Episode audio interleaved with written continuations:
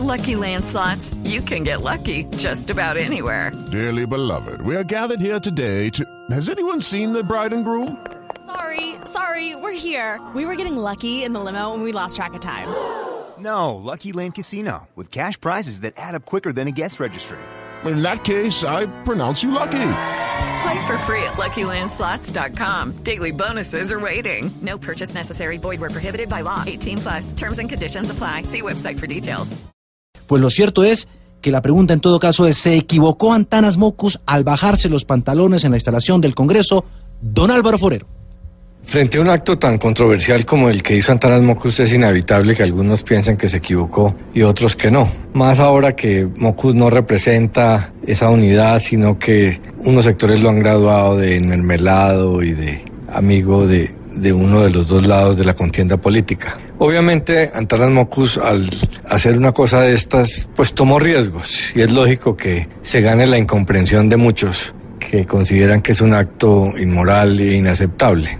Pero hay otros que piensan que es un acto simbólico. Hay dos maneras de verlo. O como la cosa puramente física que puede parecer grotesca, o como el simbolismo, un simbolismo que, que ha usado Mocus antes y que se usan en muchas partes del mundo. Hay que entender en qué contexto lo hizo.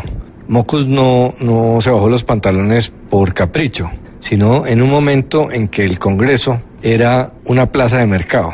Hablaba el presidente del Congreso y nadie escuchaba, todo era gritos. Y con eso Mocus lo que pretendía era tratar de modificar las costumbres. En el Congreso hace falta un árbitro, alguien que llame la atención sobre estos temas que sí son importantes para la democracia, porque al Congreso se va a oír a los demás representantes de los ciudadanos. Esa es la democracia. Y la promesa que hizo en la campaña Mocus fue tratar de mejorar la imagen del Congreso ante el país. Yo creo que esa función de Mocus es útil. Van a ver que en el futuro muchas veces ciudadanos y los mismos congresistas, cuando haya esas zambras, esos desórdenes terribles que se dan en el Congreso, eh, alguna gente diga, bueno, hace falta eh, una actuación como la de Mocus, que es el equivalente a una tarjeta amarilla contra el juego sucio parlamentario. Hace falta un árbitro en el Congreso y esa, esa tarjeta amarilla que saca Mocus, pues algunos creerán que es con finalidad política, pero nadie puede negar que es de buena fe. Y en Mocus es distinta si la hace otra persona porque él ha habituado al país a, estos simbolismos. Entonces, puede que sea molesto para algunos, pero puede ser útil también. Yo creo que, repito, mucha gente va a invocar eh, esa tarjeta amarilla y esa figura ya existe. Muchos no va a tener que ir hacia el frente y bajarse los pantalones mocus cada vez, pero sí mucha gente podrá decir, invocar esa figura eh, para llamar la atención y muchos congresistas eh, actuarán distinto. Entonces, más allá de la, persona, lo que hay que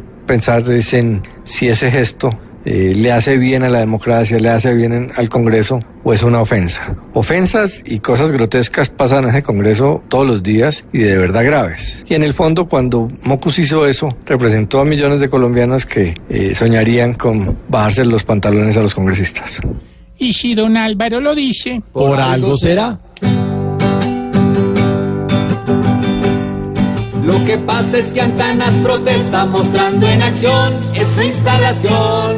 Es un árbitro que ahora quiere pedir en sesión más educación.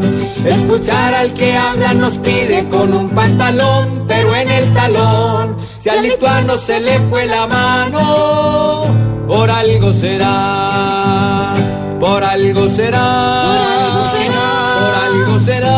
Por algo será. Si al que salga le pelan al alga, por algo será.